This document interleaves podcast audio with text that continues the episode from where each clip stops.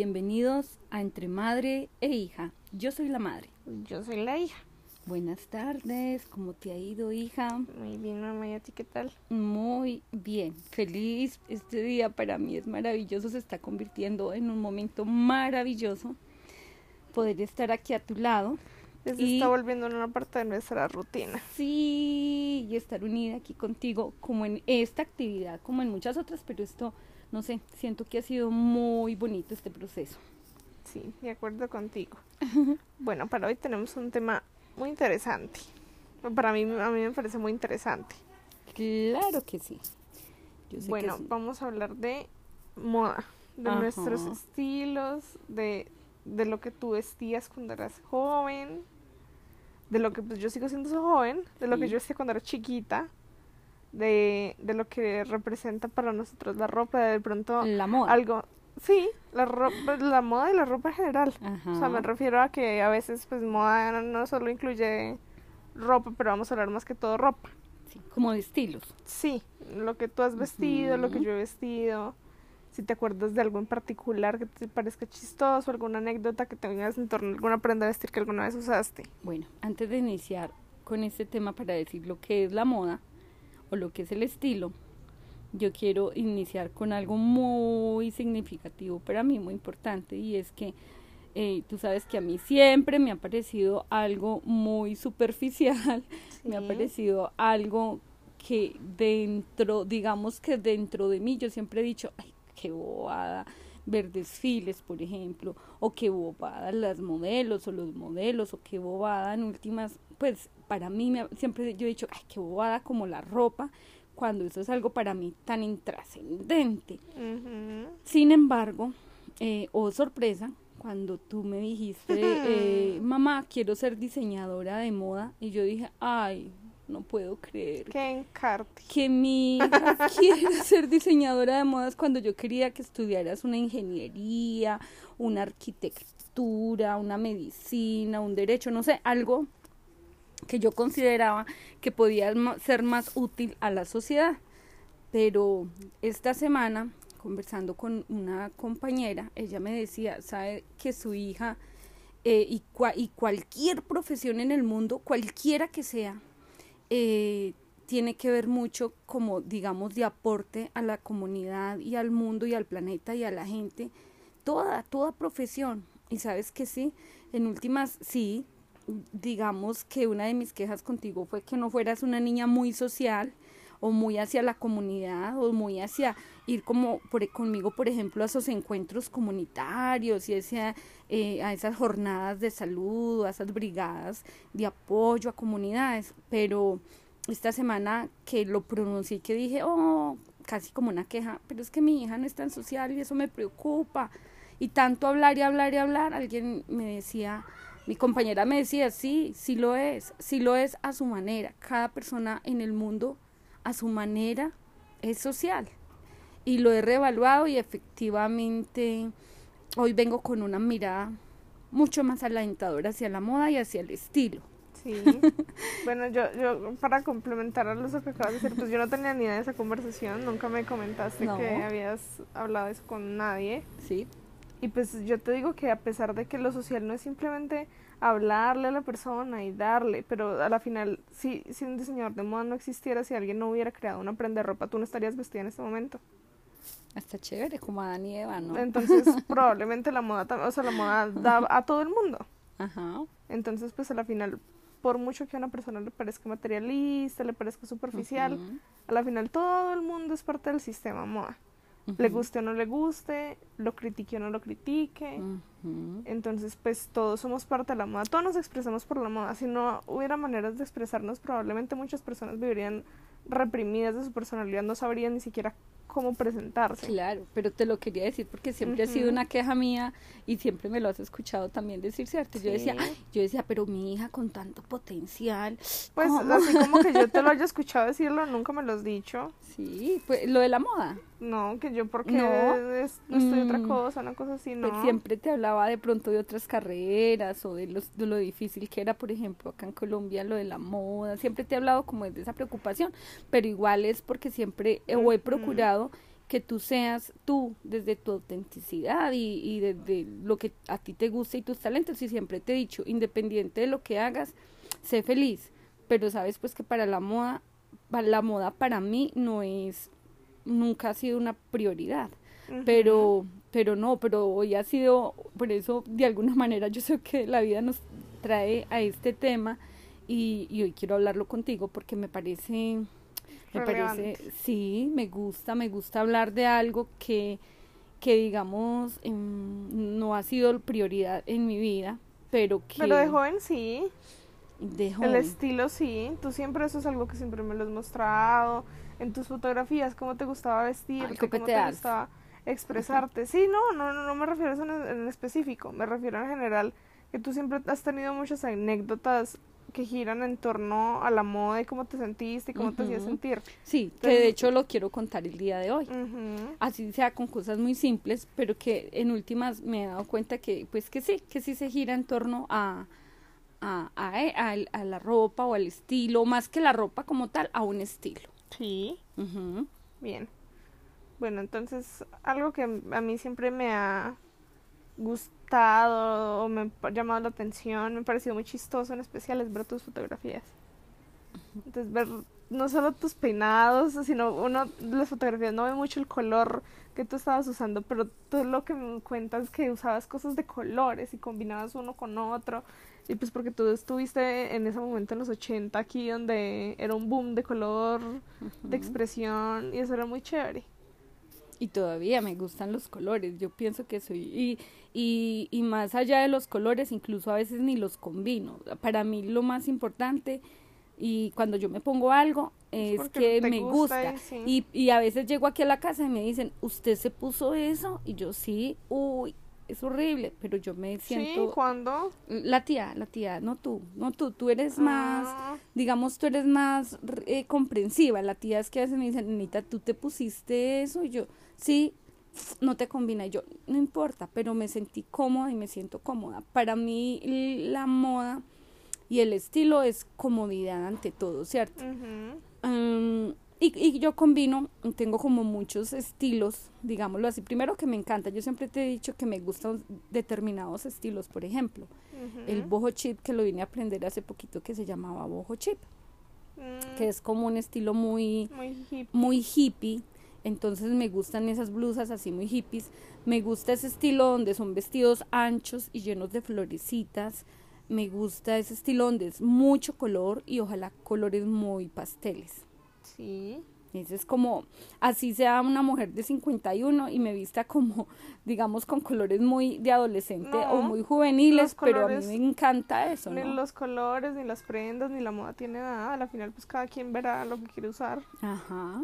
Y dentro de la moda, yo desde pequeñita siempre disfrutaba mucho, por ejemplo, una pijama que tenía mi mamá, tu abuelita, y era una pijama verde larga de encaje que ella la guardaba y la atesoraba que para situaciones específicas eh, siempre le ha gustado como tener una pijama guardada muy bonita por si de pronto llega a ir a un hospital o una clínica o algo.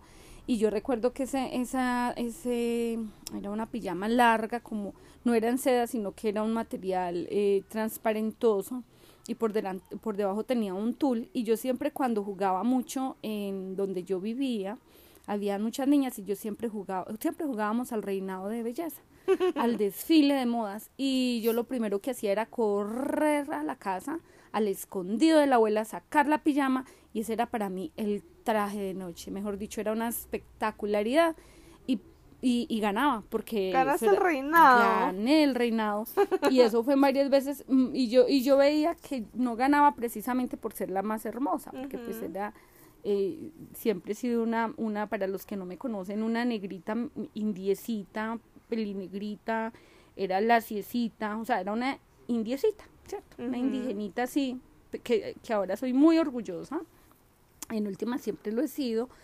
mm, pero no era, digamos, la más hermosa, sino que era, es increíble cómo aún desde pequeñita influía el estilo o influía la moda. Pues en ese espacio donde vivíamos, mmm, yo nosotros vivíamos en una en una población muy vulnerable estrato digamos estrato 1 en a la orilla del río en paz del río.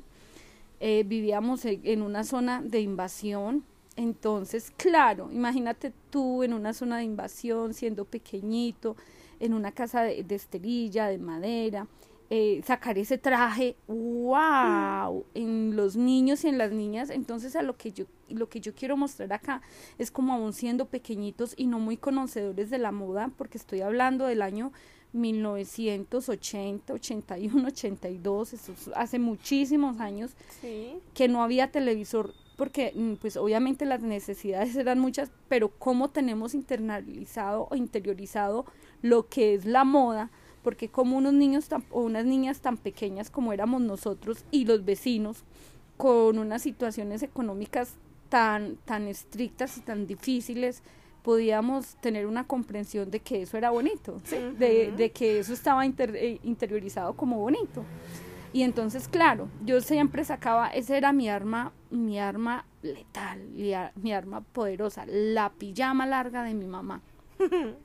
Entonces era muy bonito como eso. Yo pienso que ahí, digamos, empecé a tener sin darme cuenta, y, y que lo estuvimos o yo lo estuve reflexionando esta semana, sin darme cuenta como lo que era el estilo, la moda o, o algo desde la estética, digamos, bonito o atractivo, ¿no? Sí. sin darme cuenta, siendo una niña muy pequeña. Entonces yo puedo decir que ahí empecé como a meterme en la moda, porque pues obviamente si yo soy una niña de 11 años, de 10 años y saco una pijama sabiendo que con esa pijama yo voy a descrestar, pues es porque ya de alguna manera eh, estoy hablando de moda, ¿no? Y que efectivamente yo gané ese reinado en el barrio Paz del Río, teniendo Ujú. 9, 10 añitos, 11, eh, gané por el, por el traje, más no por lo que yo como persona representaba, digámoslo así, ¿no? Eso es un conjunto. Pero pues a la final tú- la prenda no te hace a ti, tú haces a la prenda. Yo lo sé, pero en ese momento todos hablaban era de mi pijama. ¡Wow! Eso era una cosa preciosa y todavía recuerdo las, las niñas, ¿sabes? Porque eso fue de verdad y yo me sentía, es increíble cómo me puse un traje y yo me sentía, oh, eh, bonita, digámoslo así. Entonces es, es interesante, sin embargo yo siempre he planteado que para mí la moda no es lo que más me mueve, ni de hecho salir a centros comerciales a mirar, tú sabes que me da mucha pereza y mucha jartera como ir a un centro comercial a mirar ropa. Sí. Por mi, casi toda la ropa, yo me he puesto a hacer un recuento de toda la ropa que tengo y es una ropa o que me han regalado o que la tía compra y me vende. Sí. Porque yo siempre le he dicho a mi hermana, oye, no me gusta ir a comprar, no me gusta ir a un centro comercial a medirme y medirme cosas y quitarme. No, para mí lo más práctico es pagarle a alguien para que me compre y yo simplemente tener, o sea, eso, o que alguien vaya y me compre. Sí. Porque, no sé, siempre he sentido que, que eso me estresa mucho, ¿no? De acuerdo. Pues para mí es lo contrario. Ajá. A mí me gusta mucho ir, no, ni siquiera si voy a comprar ropa o no. Simplemente me gusta ir a un centro comercial a mirar todo lo que hay, así no vaya a comprar nada. Simplemente mirar. Me parece interesante ver qué, qué hay de nuevo, ver de dónde sale alguna tendencia, alguna inspiración, alguna tienda nueva. Es porque al final mucha gente, pues yo digo que menosprecia la moda desde el sentido en que la moda es simplemente ropa, pero la moda no. La moda es lo que más se repite, es lo que más le gusta a la gente, entonces a la final moda como tal no es ropa, no se refiere a ropa, se refiere a culturas, se refiere a estética, se refiere a arte, entonces eso es lo que inspira la indumentaria, pero cuando la gente habla de moda ya simplemente lo primero que piensa es hay ropa y no, es porque al final detrás de una prenda hay un montón de trabajo, hay un montón de proceso. Entonces, pues, digamos que mucha gente no lo piensa desde ese punto de vista, pero hay algo con lo que la gente siempre va a conectar, es que al final todo el mundo tiene que usar ropa. Entonces, reniegue o no el sistema moda, reniegue o no la idea que tienen que comprar, lo van a seguir haciendo siempre, van a seguir encontrando alguna manera de comprar algo nuevo, de hacerse algo. Entonces, pues al final es un, un ciclo vicioso para algunos, unos que lo rechazan y pues simplemente otros que los lo aceptan. Pero pues desde chiquitos somos así. Bueno, pienso que sí. Yo pienso que el hecho, de, así sea los tenis más sencillitos, es porque de alguna manera fui, los escogí, me tomé el tiempo de ponérmelos y dije, estos tenis que estoy usando hoy o estos zapatos que estoy usando hoy, decido que, que me gustan y que son comodidad. De hecho, yo pienso que sí, que cualquier cosa que nos pongamos, eh, por muy humildes o sencillos que seamos, siempre nos gusta de alguna manera vernos bien, no para el otro, sino para nosotros mismos, ¿no? Sí. Entonces, mm, es desde allá, ¿cierto? Eso, e- eso a mí me lleva. ¿Tú te acuerdas de la película de El Diablo Viste la Moda? Sí, Hay una escena en la que esta, esta película está inspirada en Anna Winter, directora de la revista Vogue, que hace Meryl Streep.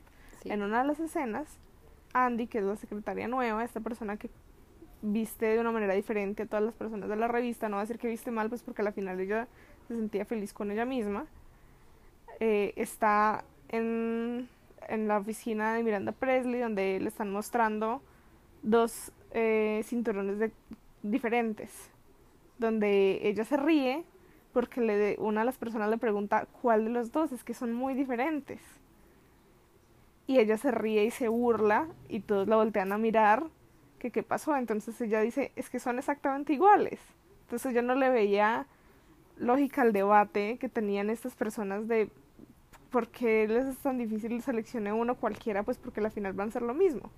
Pero ella le dice no es que no es lo mismo entonces ella mismo se dirigió a ella hablándole de cómo ella no le veía lógica lo que se estaba poniendo. Ella simplemente se vestía por vestir, porque tiene que vestirse, porque es una necesidad, porque si hace invierno, entonces tiene que ponerse una chaqueta.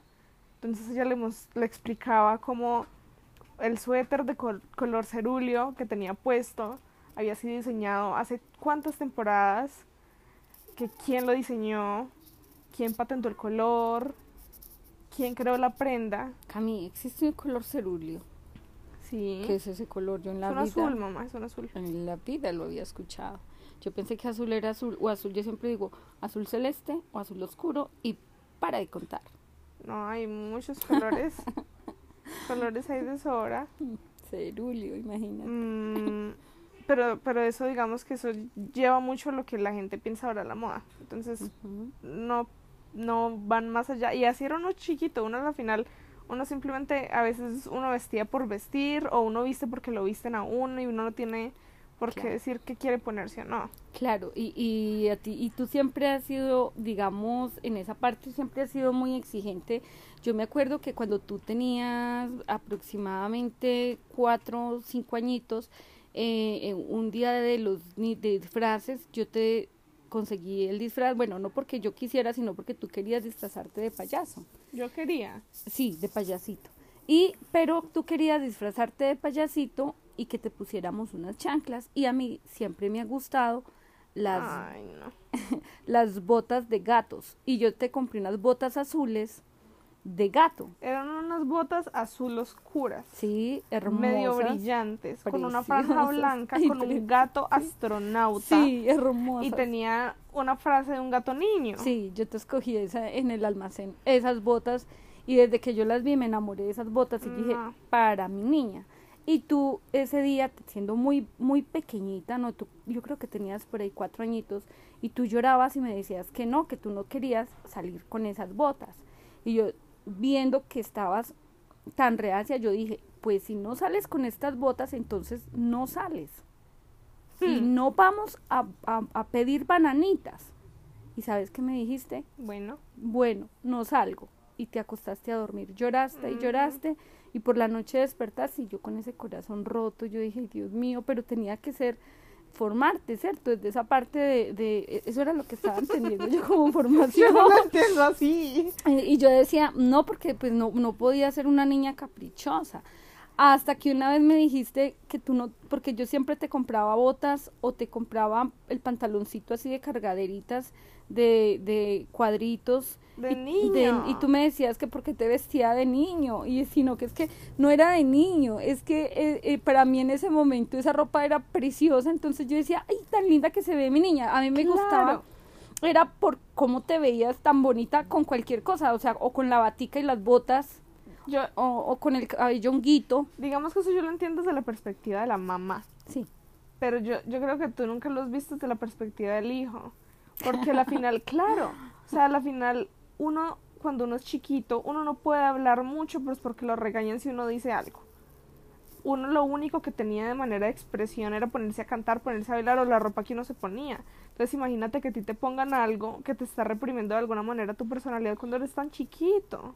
Claro, lo vine a aprender contigo, pero gracias por haber venido a este planeta a enseñarme eso, hija. Muy bonito, fue muy bonito.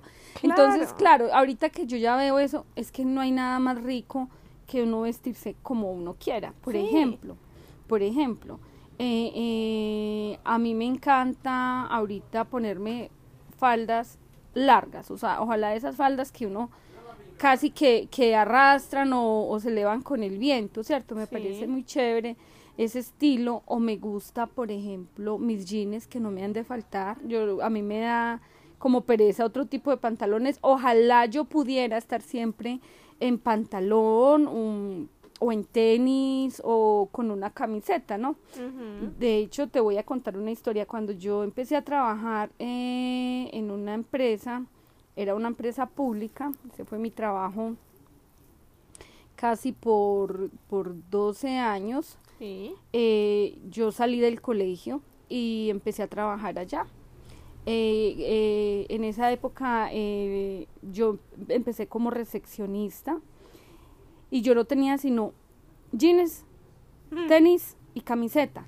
Y una vez me llamó en esa época mi jefe y era un señor alto, grande y era, yo lo sentía como un señor de mal genio, pero mentiras que era un amor de persona. Y cuando él me llamó a la oficina y me dijo, hey, ¿tú por qué siempre vistes como un niño? No tienes unos tacones y unas medias, usted es la imagen de la empresa. Y yo, Dios mío, ¿yo qué hago? Y yo sin ropa. Pues al otro día me tocó llegar por la noche decirle a mi mamá y me puse la ropa de tu abuelita.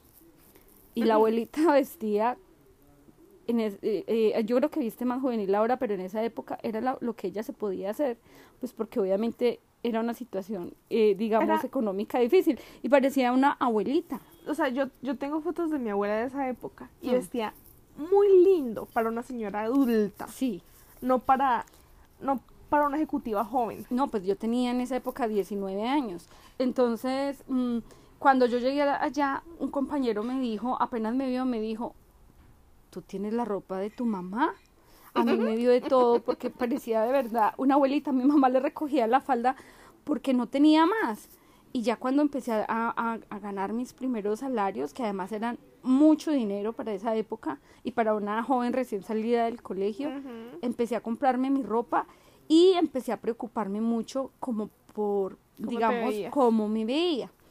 Y empecé a comprarme, yo digo que ropa muy bonita. Siempre a mí me gustó de joven yo creo que yo, yo usé minifalda por ahí hasta los 29 años de edad.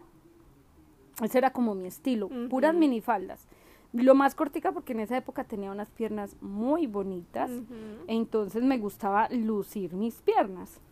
Eh, y ese era como mi estilo, ¿cierto? Al final empecé a, a, a, cuando ya fui mamá, que ya fui tu mamá, pues empezó a cambiar mi estilo, ya como yo ya tenía que ser una mujer más recatada. Pues, pues obviamente yo no podía salir con una minifalda y no, no me, no me parece, con un coche, no, nunca me ha parecido para mí. Pero si tú miras mis fotos, mm, tanto que yo me he negado a lo de, digamos, a la moda, y si tú miras mis fotos, en últimas hago una reflexión de todo. Y es que siempre he estado en función a la moda. Si tú miras mi cabello, lo he tenido rojo, lo he tenido negro, lo he tenido amarillo, lo he tenido eh, de todos los colores, de, todas las formas. de todas las formas, desde rizado, lacio, corto, largo, alborotado, alto, con mejor dicho, de todas las formas. Y si tú miras mis estilos, he tenido todos los estilos, desde colores hasta colores oscuros. Y en últimas, ahorita, si me pongo a mirar mi closet, mmm, pienso que tengo de todos los estilos y de toda la ropa, tan, desde vestidos hasta jeans, hasta... Entonces, en últimas, también hago esa reflexión de que, de que, que pereza la moda, siempre lo he dicho, que lo voy a cambiar, cuando en últimas, ¿no? Hace parte también de, de la vida, ¿no? Entonces, sino que yo siempre he pensado que, que no me he querido dejar absorber de eso porque pues siento que hay otras prioridades como más importantes, pero no, mm, también hace parte de, de, de uno como mujer, de una época, de un momento y, y pues también salirse a veces como de la rutina del diario vivir y a veces de lo complejo que puede ser el mundo como tal o, las vivencias o las vidas como tal, pues también te hace salir un, un momentico como de, como de esa cotidianidad que a veces mm, es, es o es bonita, es muy linda, pero también a veces es difícil cuando tú ves situaciones tan complejas. Entonces dice, ah, pues también rico de vez en cuando preocuparme por, por mi cabello o por el estilo de mis uñas o por un pantalón o por o por un pararme derecha o por un caminar así o por un vestido tal o unos zapatos tal, ¿no? Por la apariencia, sí. Sí. Mm, y no es aunque, malo. Aunque, a aunque hay una canción que dice, déjate de apariencias y vente para acá. Te lo reclama la humanidad y te lo pide la sociedad. Pero es que cuando uno habla, yo digo que eso es, yo, yo creo que eso es un prejuicio que tiene mucho la gente. Yo no tengo, no estoy para nada de acuerdo con lo que me acabas de cantar, de alguna manera así. Entonces yo creo que me, me molesta un poco cuando la gente dice que, ay, uno tiene que preocuparse por la apariencia. Sí, eso es amor propio. Entonces, si uno no se presenta amor propio a uno, ¿cómo le va a presentar amor propio a la sociedad? Bueno, ¿Sí me entiendes? Entonces, a la final, o sea, yo lo veo desde esa perspectiva. Probablemente muchos adultos lo van a ver desde otra perspectiva, pues porque nacieron en otra época, nacieron en otro momento y no viven lo mismo que vive uno. Sí. Pues porque la final, ¿para qué? Pero pues la sociedad de ahora la tiene muy fácil y pues la tiene más fácil que los adultos o los padres de uno o los abuelos de uno pero la gente siempre ha visto la apariencia, el cuidarse, el comprar, el hacer por uno algo vanidoso y no. A mí no me parece. Yo no estoy de acuerdo con eso. ¿Sabes? Yo en qué no estoy de acuerdo. ¿En qué? De pronto en, en, en la mirada del otro. ¿En qué sentido la mirada del otro? Por ejemplo, cuando a ti te ven ¿qué te hiciste en tus cejas? Ay, ¿qué te hiciste, eh, eh, ¿qué te hiciste en el cabello? Ay, ¿qué te hiciste acá? Ay, cuando, cuando ese otro está como pendiente de eso. Ahí yo no estoy de acuerdo en eso, de pronto en esa parte, pero con respecto a, a lo de la moda y al estilo, mm, que si yo me voy a vestir o me voy a poner algo, sea para mí, que yo me sienta bien yo pero no para salir afuera a, a, que el otro me diga cómo estoy o no estoy, porque en últimas es algo, es algo muy personal y muy íntimo. Es, eso es como lo que yo ya siento como tal. Si yo me pongo algo o disfruto algo, pues sin que yo, yo pienso que con tal de que tú no irrespetes a nadie, ni dañes a nadie, ni vulneres a alguien, y no estés haciendo daño a la sociedad, disfruta la vida, ¿no? Vívela, y vívela rico, y vívela de acuerdo a lo que tú quieras, como tú desees vivir, como tú quieras, eh, eh, o lo que te quieras poner, o lo que quieras disfrutar, siempre y cuando nunca, jamás dañes al otro. Eso es, es, es como lo único que, que, a mí me queda y, y, y a veces es complejo de comprender, pero, pero, pero para mí la moda es algo que es inherente a mi vida y no inherente al otro. Es personal, es personal. Lo único es que pues uno tiene que entender que la gente tiene opiniones, que, las expresa de una manera diferente a lo que uno quiere, claro. Pues porque al final hay gente que se lo dice a uno y pues uno no tiene por qué atenderse a las opiniones de los demás. Al final lo que uno hace es de uno. Pero pues siempre va a haber gente que uno quiera o no va a opinar que no debería ser así, ¿cierto? Yo claro, que... pero pues no, no, pero no hay cómo evitarlo. Sí, eso es cierto, total. En últimas, la moda es una, digamos, es una expresión de tu identidad y con lo que tú te sientas identificada y seas feliz, vívelo, siempre y cuando nunca ni dañes ni respetes la humanidad del otro. Correcto. Bueno, yo creo que ya. Rápido se ha ido 30 minutos, hija. y, y, hubiera querido contar más cosas frente a lo que es la moda, porque em, sí, porque es una expresión que, que a veces, digamos, la moda es algo que, que para mí, por ser tan complejo, mm, pienso que es chévere poderlo hablar y poderlo discernir, porque de esa manera también voy a aprender a respetar. Primero, a respetar, eh, digamos, la profesión como tal a nivel mundial, ¿cierto? Porque Sí. es darle un reconocimiento y un lugar. Segundo, porque es darte un lugar a ti, que eres mi hija, aunque siempre te he respetado mucho en lo que quieras y la decisión que quieras tomar frente a tu educación y a tu formación, pero de alguna manera inconscientemente es darte un lugar también a ti, ¿cierto? Porque es lo que te gusta y es lo que tú amas. Sí. Y lo otro es porque también, eh, sí, porque estoy en este mundo y como tal, pues si, no, si bien es cierto no debo dejarme atrapar completamente de este mundo en muchas cosas, pero sí hay cositas que pueden ser parte de mí siempre y cuando yo nunca esté dañando jamás al otro. De acuerdo. Y, y con eso yo no daño a nadie, ¿no? Muchas gracias, hija. Gracias por dejarme expresar eh, como todo esto y gracias por, también gracias por ser mi hija y gracias por ser la Ujú. profesional que eres y gracias por enseñarme a partir de algo que para mí siempre ha sido eh, algo que no ha sido significativo y de lo cual yo a veces siempre, digamos, eh, mm, criticado, ¿no? Ujú. En silencio, para mí. ¿Ok? Ujú. Sí, muñeca. Bueno, Bueno, gracias hija. a todos por escuchar. Nos vemos la otra semana. Si Dios quiere, claro que sí, Sí. hija. Ciao. Ciao.